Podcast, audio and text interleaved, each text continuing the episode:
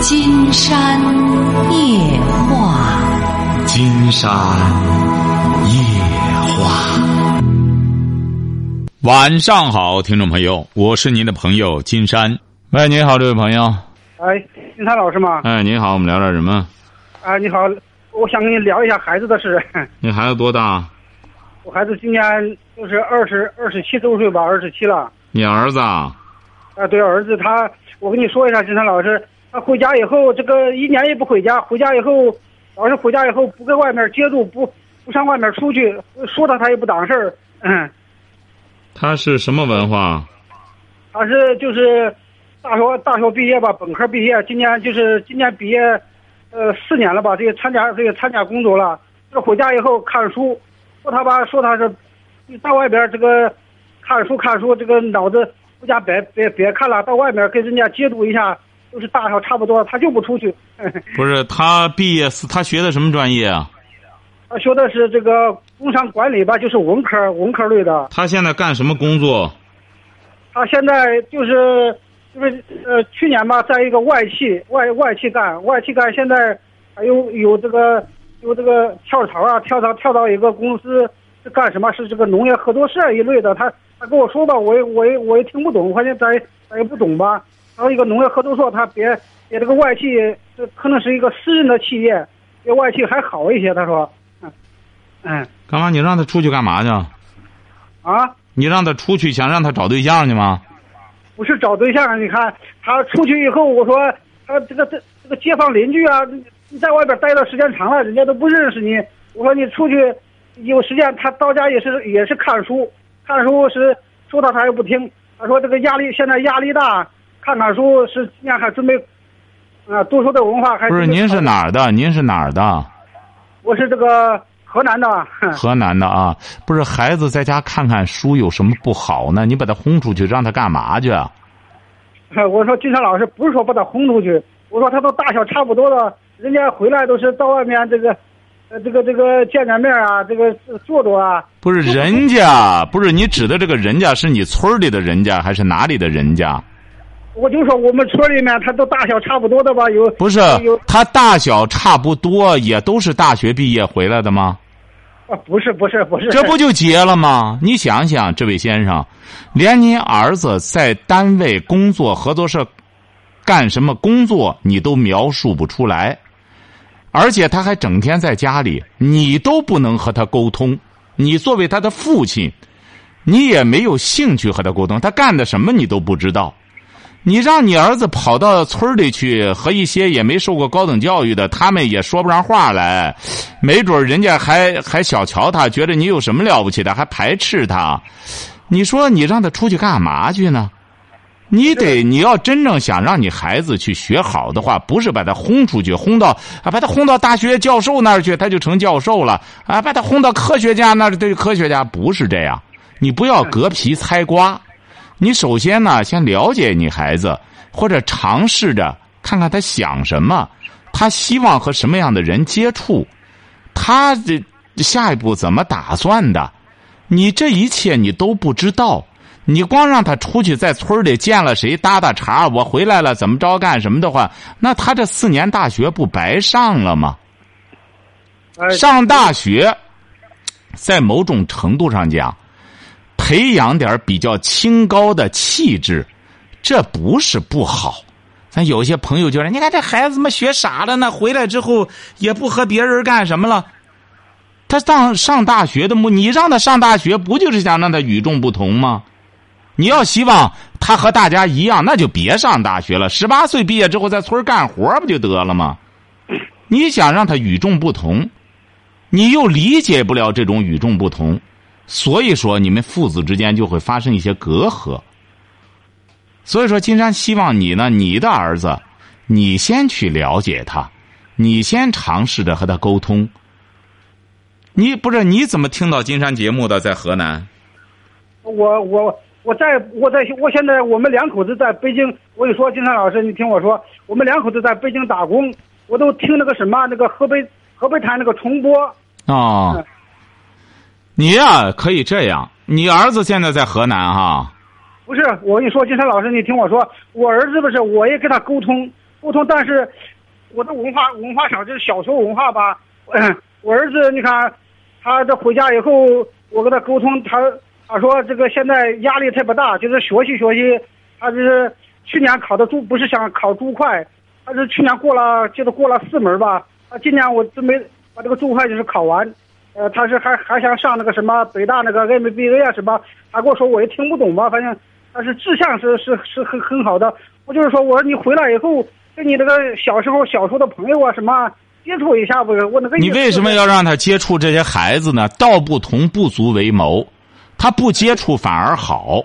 如果要是他小时候的玩伴。如果也是挺爱学习，接受了高等教育，你让他接触还好。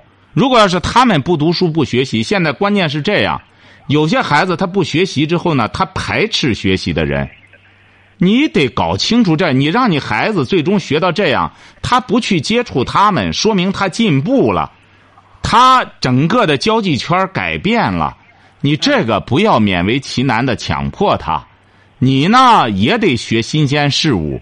他要到北大学什么东西，哪怕是你回过头来再查一查百度什么玩意儿，了解一下，他要学什么管理，你这些东西你都不尝试着去了解，就是老想让他进入一个你熟悉的一个环境，那么你他小时候玩伴没准见你还大爷叔叔叫着，你觉得挺好，他们凑一块干嘛呢？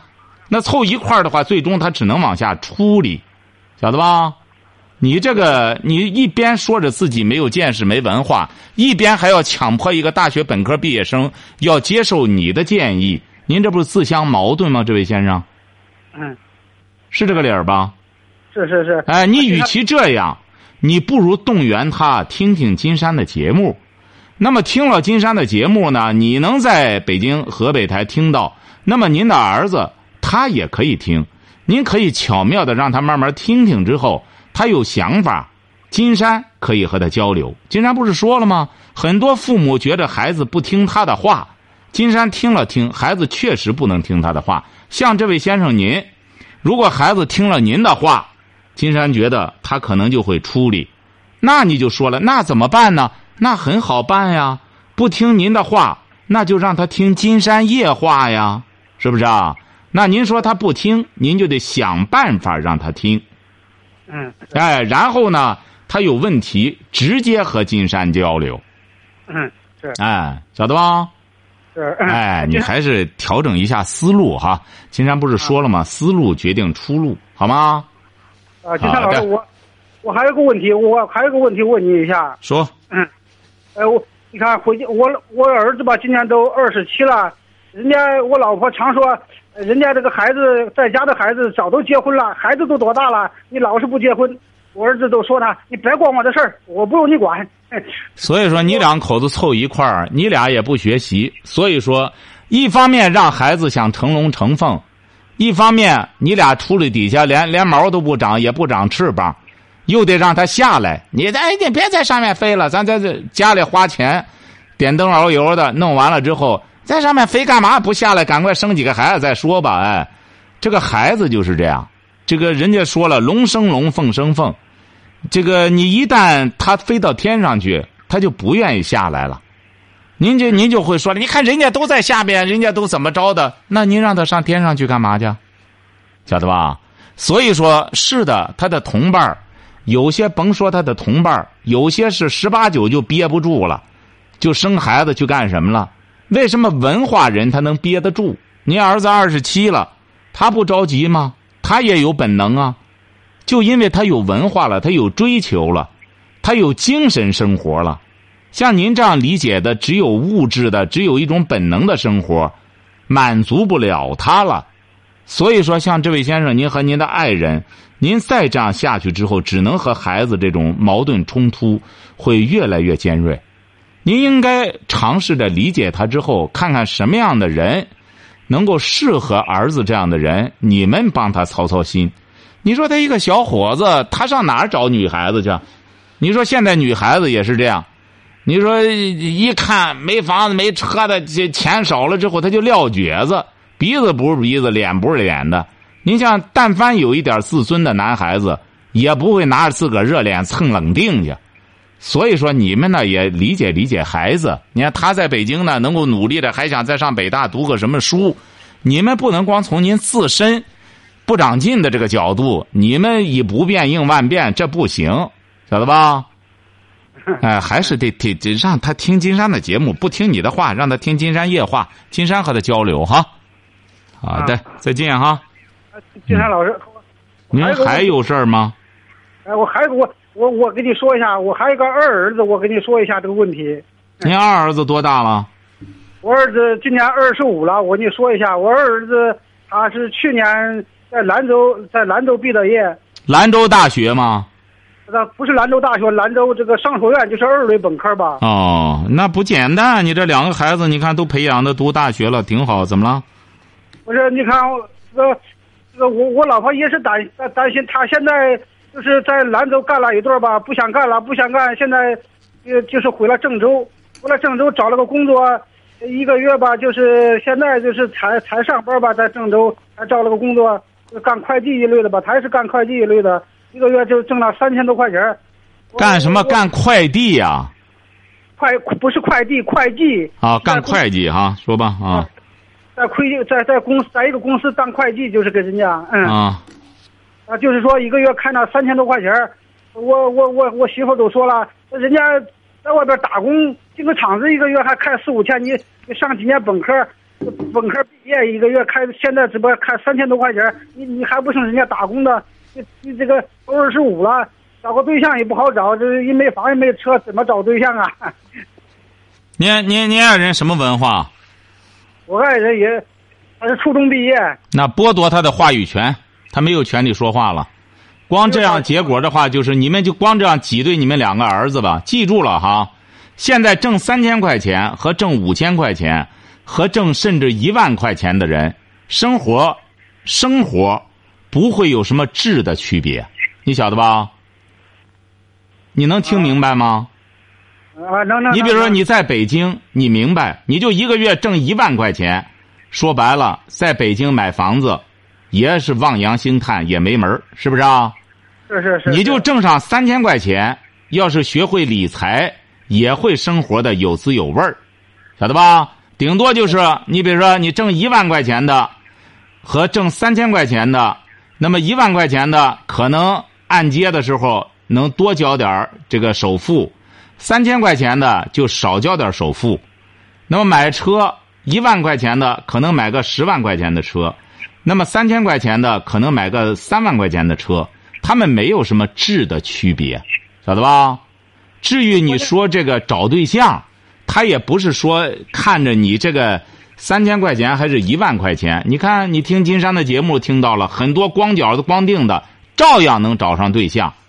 为什么没羞没臊的冷往女孩子、愣往女孩子身上贴？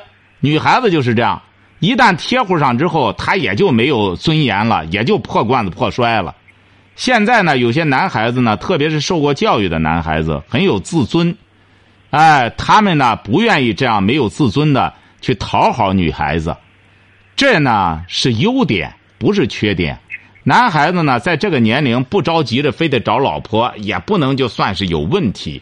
还是那句话，你们要是觉着干什么呢？你们帮他操操心，帮着他推荐一下，因为你们毕竟是过来的人，孩子、年轻人都有脸面，不愿意向女孩子屈尊干什么？那么你们就帮着他去张罗张罗，看看哪个女孩子我儿子怎么着了，说说之后。现在有的是资源，嗯，那不要光挤兑他，不要光埋怨他。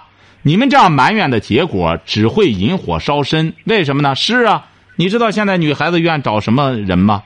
真正愿找的，他不看这个男孩子怎么样，他是看男孩子的家庭怎么样，家庭背景厉害的男孩子，说白了就整天瞎混，女孩子也找。为什么？因为他知道他爸妈行，他爸妈有钱。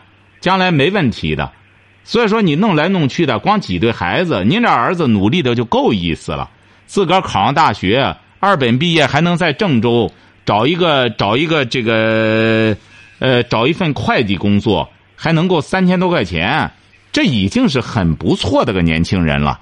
你呢就应该鼓励他好好工作的同时，你们在这一方面帮他张罗，晓得了吧？不是金山老师，我跟你说，我跟你说，我们你不是我们他们不是我我家是农村的，嗯，在当地人家介绍对象都是在农村介绍，就是给他在我们当地给他介绍个对象，他他也不在农村寻呐、他也不愿意，嗯，你不是在北京吗？在北京有的是在北京打工的女孩子。那你在北京打工，女孩子哪一个遇到的时候张罗张罗也未尝不可呀？你不干嘛非得回你村里找去呢？不是金山老师，我跟你说，我们两口子是在工地上，我们你就在工地上，有些工友或者谁的孩子随便扯起来，我俩儿呢。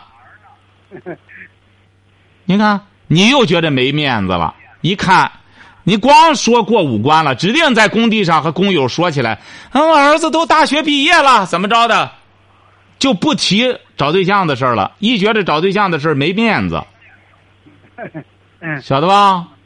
是不是啊？光提大学生的事儿，不提找对象困难的事儿。嗯，哎，以后别这么爱面子。就在工地上，老张，你那几个孩子啊？几个孩子？闺女多大了？啊，闺女二二十二了。哎呦，我孩子二十五了。你看他俩还行了，怎么样？你那闺女？哎，看看平头正脸的，张罗张罗不就得了吗？嗯哎，不要光爱面子，你爱面子，你要知道，你的儿子又受了高等教育，他就更要面子。想不要面子很简单，动员他们听金山夜话，他就知道了，知道了吧脸皮厚，吃不够。嗯，我跟你说，金山老师，我上一次我们在北京打工吧，离我儿子那儿也不很远。我上一次上他那儿去了，我都跟他说了这个事儿。我说你听一下《金山夜话》，呃，讲的很好，道理道道理讲的很很很深。他说行，我有时间就就就听一下吧。嗯，你说了几次啊？我跟他说了两次了吧都。就是两次。您是金口玉言吗？您就说两次，这就不得了了吗？您儿子究竟听了吗？您又不是您说我是县太爷，我说两次了就得执行了，您就说上二十次，他能听就不错了。在这上面多费点口舌，比你呢整天在那找对象吧，找的比那个说强一万倍，晓得吧？找对象，我跟你说，今天找对象，我儿子还不用不叫管你，你们别管我的事儿，你们都五十，都五十了。他说，你们往后享点福吧。你呀、呃你还是听金山的节目听的少。金山一再讲，年轻人都是这样，因为怎么着呢？你们管的结果就是挤兑着他去找，你给他把大闺女送门上来了，他希望你们管。现在很多父母都是爱面子，彼此之间都端着，包括在工地上打工的工友也都端着。你那孩子怎么样？我那孩子考上大学了。你那孩子怎么样？我那孩子也是出国了。找对象着急找不上，然后再到别地儿去着急上火，彼此见面，没准他闺女他儿正好很般配，靠了十年，回头一看见咱早知道咱俩结个亲了，哎，那时候怎么着都端着吹牛，记住了哈，有的是资源哈，就是放下面子，要孩子的话，孩子要面子，年轻人要个脸面儿，呃。嗯，两个儿子呢够争气的，他都考上大学。你俩呢没事儿的时候啊，少挤兑他，自个儿给他张罗张罗对象，推荐推荐。不行拉倒啊，拿个照片让他看看什么的。男孩子找对象很简单，他就想找个俊的，没别的。他要是俊的，甭说你村里的，深山老林子的他也要，晓得吧？这就是现在男孩的心态。嗯，晓得了吧？好嘞，啊，金山老师，如果那他自己找，不关他的事儿，他自己找不着，他自己很难找。你们要想干什么的话，你不相信你试试，五年以后他也不好找。这个男孩子他上哪儿找去？尤其是在北京。他在你单他他自己单位里面的什么这个同学啊、同事啊，可以找啊。行啊，那你就让他找去吧。金山已经告诉你了，你们要是光想图省事儿，考大学没让你们替他去考，那么你们光觉着孩子大学毕业了挺有面子了，你们就不能帮他再找回点面子吗？你们就不能掉掉面子，看看周边拿着谁家的闺女多大了什么的，给他张罗张罗，有什么不可以的呢？不是，关键是不好找，没有文化的跟他谈不到一桌，他他也不愿意。你知道不好找，你就知道你儿子他也不好找。大学同学，你说都毕业了，这大学上了大学的女孩子心气儿更高。那你想一想，他一个小伙子，你将心比心，你要这么大岁数，这个年龄，你上哪找女孩子去？金山倒想问问您，这位先生，你俩光坐镇在家里，光这样挤兑他，光觉得大学生有面子，大学生有面子，同样找对象也困难。为什么呢？他不上大学的时候，随便村里一个人就能找。现在他上大学了，他见过有文化的女孩子什么样了，胃口吊起来了，自然而然的面儿就窄了。所以说，我们现在有很多朋友，光是一门心思的孩子考大学吧，怎么有出息吧？你们看，不光您这儿，那还有那女孩子考上博士的，都三十多岁了，这不问金山上哪儿找对象去？经常吃饭，你上哪儿找去？女孩子博士呢，这最好的也找个博士吧，那他面儿就更窄了，晓得吧？这就是任何事物都是双刃剑，有利就有弊。你同村的，你比如说二小二蛋子。或者狗剩子绝对找对象好找，为什么呢？初中文化，一见谁了，谁家的二妞也是个文盲，哎，他俩搭个帮吧，一弄这戳叽两下，哎，都上来劲儿了，这个着急那个上火，结婚生孩子了，哎，有文化了，理性了，什么事儿都静下来了。你在北京，你最好是晚上到一些北京的酒吧里，你去看一看，哈，那白领、金领的女孩一个个长得花枝招展的，有才有貌的。照样找不上对象，晓得吧？哎，你得了解行情，干什么事儿你不了解行情，你怎么做买卖？婚姻也是个市场，你光由着你两口子想的话，金山觉得想来想去，只能是空想。你呢，还是那句话，你要实在是没话，孩子不听你的话，让他听金山夜话。你要他也不听金山夜话，那金山觉得那只能憋着了。金山总不能说回过头去再动员您儿听金山的节目去吧？哎，你也听了金山的节目了，能化解这思想的郁结，能解决这个问题。至于怎么找对象，怎么怎么交女朋友，那金山夜话就是干这活的。二十一年了，专门教给大家什么叫女孩，什么叫男孩，男孩找女孩应该用些什么招？女孩找男孩应该用些什么招？您看，该听的您儿他不听，不该听的您两口子一直在听，你两口子听得热血沸腾，有什么用呢？又不是你俩找对象，哎，所以说要想解决这问题，药有金山夜话这儿有药，您儿要不吃，那金山也没招晓得了吧？再想别的没用哈，抓紧时间动员他听金山的节目哈，然后再谈找对象的事儿。找对象，他得先了解女人，他知道女人咋回事儿女人想找什么样的对象？那经常给您说了有什么用啊？您一个当爹的能给孩子说这个去吗？嗯，晓得吧？有些话不好和您说。找对象的事儿怎么跟您说？跟您说了以后，让您教给您儿怎么找女孩子去？你能张开口吗？对，哎，说这。他在上学的时间，大学里面也谈谈过对象。谈过对象有什么用？在大学里都谈过，那都谈不成。女孩子都是闲的没事儿，有些女孩子在大学里闲的，专门找个女找个男生开心解闷儿，然后干什么解除寂寞。真毕业之后，他们心气儿高着呢。对对对，就是哎，这个说白了，金山早讲过，男孩子要在大学里给女孩子开心解闷儿，整天和她谈对象，这就是傻帽。在大学里全身心的学习，长上本事，毕了业之后再找对象，那就有能耐了。在大学里光陪着女孩消遣了，毕业之后没真本事，那社会上女孩可是火眼金睛，她可不听这一套，晓得吧？哎，这一切你都是让您儿听节目，然后再解决这个问题哈。好了，再见哈。啊，谢谢金山老师。好嘞，好好。喂，你好，这位朋友。哎，金山老师，你好。啊，就是有些事儿吧，我比较纠结，不知道怎么办了。我想问一下金山老师。说吧，你多大了？啊，我今年三十五岁。三十五岁，怎么了？嗯，就是你看，我也不知道我和我老公吧，我不知道我俩是谁的错哈。他就是他的坏毛病吧，就是爱那个赌博，还有家庭暴力。然后我有两个孩子。嗯，我觉得吧哈，我们俩一吵架的时候吧，他就呃说这个要不咱俩离婚吧，又不不干嘛了哈。我说也行啊。他说呢，嗯，就是我一个女孩一个男孩这个女孩吧，他说呃呃那个跟我，这个男孩呢又跟他。呃，我说他那个他管孩子，他也不会教育，他还整天赌博，还有家庭暴力。我说把，我的孩子也跟着他了，我怕他不让我见，还还有呢，我怕他教育不好孩子，我也，我当你时我也是你是什么文化？啊？你是什么文化？嗯，我也没有文化，我是那个初中文化。他呢？嗯，我俩一样。啊，你俩现在是两个孩子，老大多大？老大十一岁，嗯，老二呢？老二七岁。老二是女儿。嗯，不是，老二是男孩儿。嗯哎呀，我他就是我在家里看孩子，他在外边儿打工，然后呢，他我家拿钱拿的也不多，然后我估计他就是在外边儿就好嗯那个赌博，嗯，玩牌儿干啥的哈。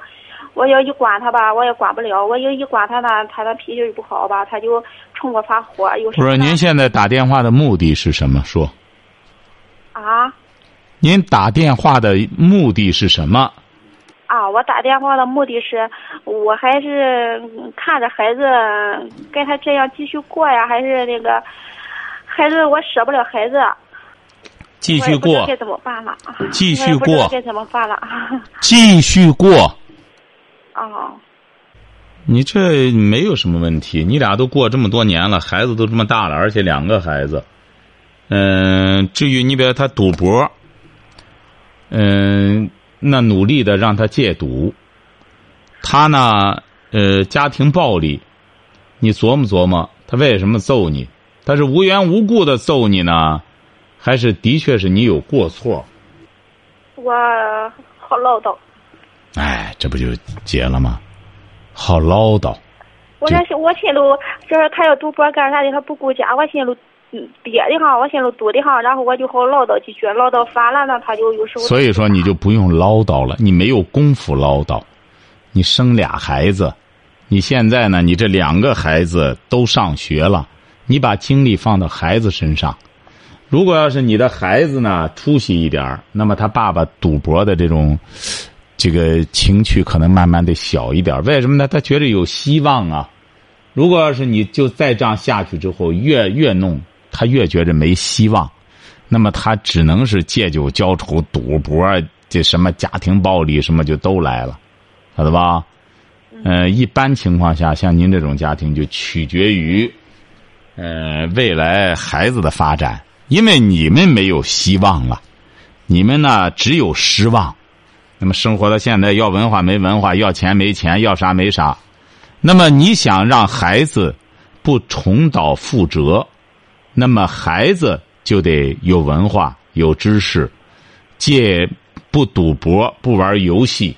那么这些使命谁来完成呢？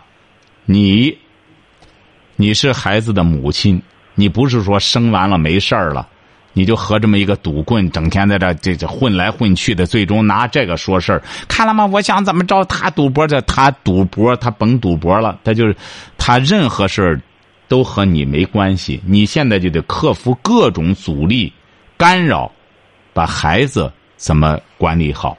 就这么回事儿。至于他怎么着，金山觉得就这么着了。你两个人呢，他基本上就是长旧的骨头生旧的肉了，这个没什么，没有什么悬念了。所以说，主要是把精力放到孩子身上，别再和他唠叨了。唠叨的结果就是挨揍。嗯，知道了。哎，你要离了婚之后，金山告诉你，整个你是生活会一塌糊涂啊！还是不要琢磨离婚的事儿哈。好，再见。嗯，好嘞，谢谢。嗯，这一位是叫明月朋友，他说：“你好，我非常欣赏和佩服您对孩子的教育正能量。我儿子十三岁了，读七年级，爱玩游戏，上课不认真，精力不集中。我特地，我特着急，一直没办法。刚听到你的节目，特高兴，希望你能改变他突然感觉。”希望你能改变他。突然感觉孩子有希望了，非常感谢。金山你觉得我们很多朋友一定要记住了哈，最终你觉得在金山这获得启发了，但最终实施对你孩子的这种操控的还是家长，谁都代替不了你们。这个金平朋友说：“金山你好，我们全班里同事都在听你节目，上班就研究你说的，那是经典，那那那些经典是表扬的话，都是表扬的话，讨论的可都忘了干活了。我们厂长说要提，要您提醒一下，到电台找你喝个酒。”他请您，哈哈哈哈看来我们这些工友呢，到工厂里之后呢，光研究金山的节目，都忘了干活了。厂长呢，这想请金山喝个酒，什么意思呢？就是让 让这些朋友们，就是说一边听节目，一边更努力的给你工作，是不是？当然，这位朋友呢，金山也理解哈，也是变相的在鼓励金山哈。嗯，指定是呢。金山估摸着这位厂长也听金山的节目，要不然他不会这么幽默。他指定给给给这工友说：“哎呦，你们光听金山的，那下一回我得找找他，找找他，我请他喝顿酒，然后我得这让他说你们两句。”哎，指定就大家逗趣逗趣儿吧，就是哈。内蒙的毛振英朋友说：“金山老师您好，我是内蒙呼和浩特人。”听您的几夜话半年多了，非常受益，增长知识，帮助很多人解决了疑难问题。谢谢您，这是我们这个一位内蒙的朋友的来信，呃，在微信公众订阅号上的留言哈。这位认识我的别动，金常老师你好，我是内蒙呼和浩特一位听众，我在听您。解讲析授业时，我明白了做人的道理，我真是百听不厌。你教人授业像阳光那样灿烂，您用朴实无华的道理告诉我们什么是孝道，什么是敬业，怎样爱子教子。您的那些智慧都是天上的七星，谢谢哈，一眼望不尽的星星点点。您与每个人的对话，不论贫穷、富贵，都能以和蔼、诚恳的素养分享着每位听众的悲欢离合、喜怒哀乐。我们听着，向您诉说我们内心的矛盾与痛苦时，你直言不讳、铿锵有力、直击痛处。实属难能可贵，在治病又受治的同时，您用温情教化的电波传送的做人、做事的正能量，而且您是用内心无比巨大的智慧，像山间小溪、流水般那么温情。我愿听着您的声，您的教诲，沿着您的脚步，踏踏实实的做事。希望您爱护您的身体，像天下所有听众一样爱护您的身体，好吗？我衷心祝您身体健康，良缘接天下。哦，谢谢这位朋友哈。哎呀，我们这位朋友写了这么多，这是一位叫认识我的别动的朋友哈。好，今天晚上金山就和朋友们聊到这儿。